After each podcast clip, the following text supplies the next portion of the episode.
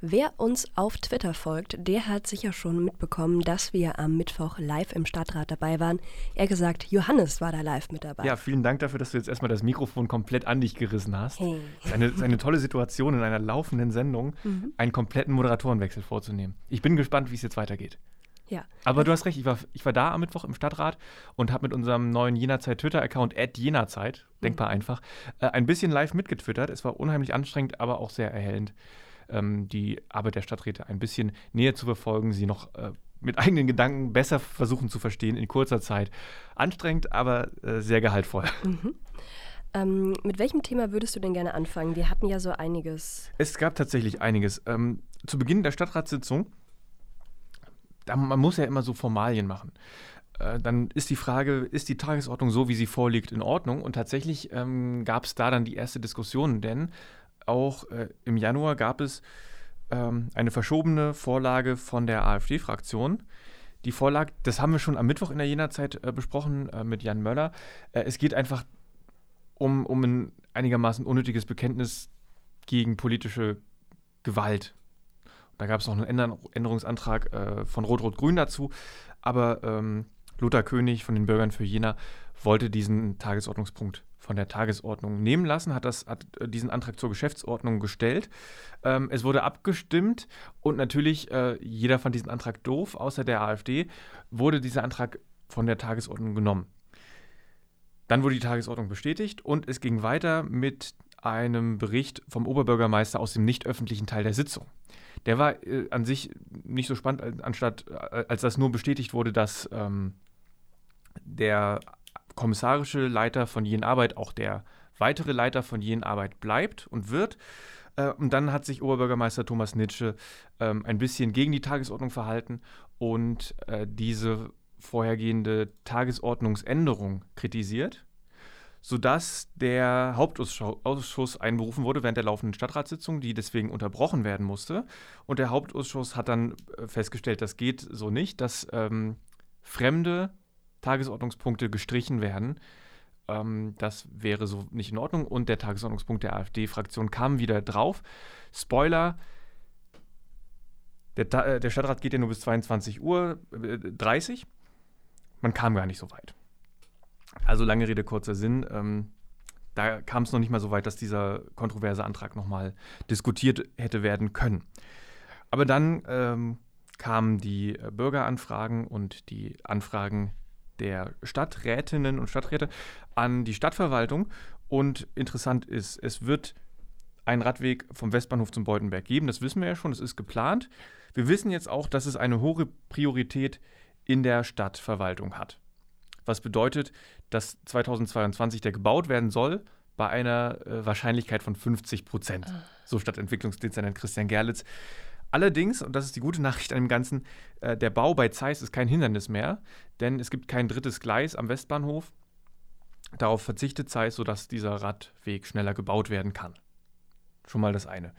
Dann ähm, stellen wir nochmal fest, dass die Ringwiese, das Wohngebiet, ein eigentlich unzumutbares Wohngebiet ist, das damals, als es geplant wurde, eigentlich fahrlässig geplant wurde, aber in jedem Fall nicht mit den heutigen Standards vergleichbar ist und dass jetzt ähm, der niedrige Grundwasserspiegel und der Saale-Kies, der dort äh, im Boden liegt, nicht einfach mal so äh, ein paar Maßnahmen ergriffen werden können, um dieses Hochwasserrisiko zu senken. Das wird noch Jahre dauern und extrem aufwendig und extrem teuer sein. Ähm, Christian Gerlitz hat es so gesagt, dass man tatsächlich äh, über Jahre hinweg den KSJ dafür einsetzen müsste, um äh, dieses Wohngebiet äh, Hochwasser geschützt einzurichten. Gleichzeitig würde das ja bedeuten, dass der KSJ keine anderen Aufgaben mehr verfolgen könnte. Also das wird äh, eine schwierige Sache bleiben.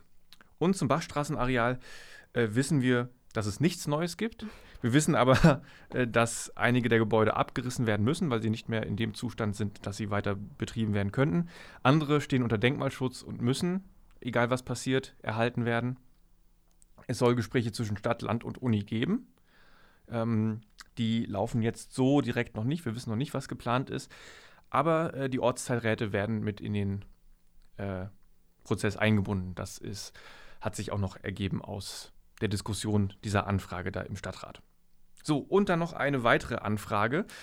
Ähm, wir hatten Ende des Jahres einen tragischen Unfall am Ernst-Abbe-Platz, als eine äh, 77 Jahre alte Frau von einem Laster überrollt wurde und tödlich dabei äh, verunglückt ist.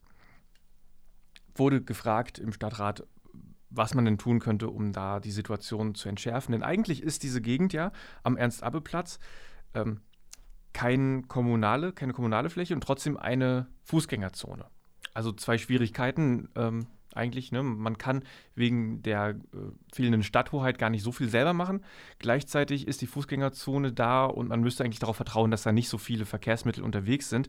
Aber wir haben ja da auch die Straßenbahn, wir haben die Belieferung der Goethe-Galerie, wir haben das Gesundheitszentrum, wir haben Fahrräder teilweise. Ähm, und das ist nicht ganz so einfach im Vergleich zu anderen Fußgängerzonen. Man kann das aber regeln. Ähm, Stadtentwicklungsdezernent Gerlitz hat angekündigt, dass die Zufahrt zum Ernst-Abbe-Platz zeitlich begrenzt werden wird. Dass man versuchen wird, die Belieferung der Geschäfte mehr über die Karl-Zeiss-Straße zu ermöglichen, was ja auch eigentlich so vorgesehen ist. Ähm, dass teilweise das Gesundheitszentrum mehr über die Tiefgarage angefahren werden soll und dass ja auch ein großes Problem ist, dass es ja eigentlich schon Regeln gibt, dass man da nicht reinfahren soll ja, anscheinend hält man sich nicht daran und deswegen soll dort auch mehr kontrolliert werden. Weitere Maßnahmen sind anscheinend auch noch bekannt zu geben. Also das war noch nicht ähm, der Weisheit letzter Schuss. Ja, das also zu den Fragen, die gestellt wurden. Ansonsten wurde die Tarifanpassung der Freibäder diskutiert. Zu den Einzelheiten dann nächste Woche nochmal mehr. Es gab aber nochmal die Diskussion ähm, um die Antragsstellung und ein paar Inhalte. Man wollte nochmal das Frühschwimmen ausweiten. Äh, das Frühschwimmen endet dann ähm, so, so mittendrin und man hat nochmal für einige Zeit die Freibäder geschlossen und dann öffnen sie nochmal und das ist ja eigentlich nicht super kundenfreundlich. Das stimmt, ist aber arbeitsrechtlich erstmal nicht anders möglich. Darum äh, wird das erstmal so nicht umgesetzt werden. Und ähm, das wurde dann auch kritisiert. Dieser Antrag mit dem Frühschwimmen kam aus dem Sozialausschuss äh, zu einem ungünstigen Zeitpunkt, denn die Tarifanpassung der Freibäder musste jetzt im Januar beschlossen werden, sonst hätte man unnötig viel Zeitdruck gehabt für die Umsetzung. Auf der einen Seite. Auf der anderen Seite gab es schon mal Diskussionen um die Tarifanpassung und da musste alles nochmal zurück in den Bäderbeirat und dem Finanzausschuss vorgelegt werden. Das ist bei dem Antrag aus dem Sozialausschuss nicht passiert und das wurde dann auch nochmal kritisiert, sodass diese Erweiterung um das Frühschwimmen nicht irgendwie umgesetzt werden kann. Es scheint aber den politischen Willen zu geben, das in der Zukunft stärker zu berücksichtigen. Und dann noch eine hochtechnische Sache, ein Umlegungsausschuss soll eingerichtet werden. Das heißt, erstmal was? Ja, äh, Umlegung würde jetzt erstmal, also ich stelle mir vor dem Umlegungsausschuss, dass wir im Wilden Westen sind und es gibt dann äh, ein Gremium, das ähm, beschließt, wer bei einem Duell um die Ehre umgelegt wird. Damit hat es aber wirklich gar nichts zu tun. Im Umlegungsausschuss geht es darum, dass Flächen neu zugeschnitten werden, wenn zum Beispiel ein Radweg oder sowas gebaut wird. Und manchmal sind dann ja einfach private GrundstückseigentümerInnen betroffen. So, und dann kann man denen ja nicht einfach so das Grundstück wegnehmen. Entweder muss man die enteignen oder man muss irgendwie eine andere Lösung finden. Und ein Umlegungsausschuss ist ein möglichst geräuscharmer Weg, das zu tun denn er ist politikfern besetzt. Es gibt ein paar Stadträte, die da reingewählt wurden. Ansonsten ein Expertengremium, das für eine Wahlperiode lang tagt, also bis zur nächsten Stadtratswahl und dann mit äh, den Grundstückseigentümern darüber verhandelt, wie man ähm, diese Grundstücke, diese Flächen neu zuschneiden kann, ohne dass denen ein Wertverlust entsteht. Das heißt, entweder gibt es neue Flächen ähm, dazu, das heißt irgendwie einfach die Form der Fläche, die man besitzt, wird verändert, oder man bekommt es halt dann doch finanziell ausgeschüttet, was dann ein äh, Verlust theoretisch entstehen würde. Auf die Art und Weise einen Ausschuss einzusetzen, ist es natürlich viel günstiger, als wenn man das vor Gericht beispielsweise klären würde. Und das sind so die Dinge, die der Stadtrat ähm, sonst noch so beschlossen hat, über die es sich lohnen würde zu reden.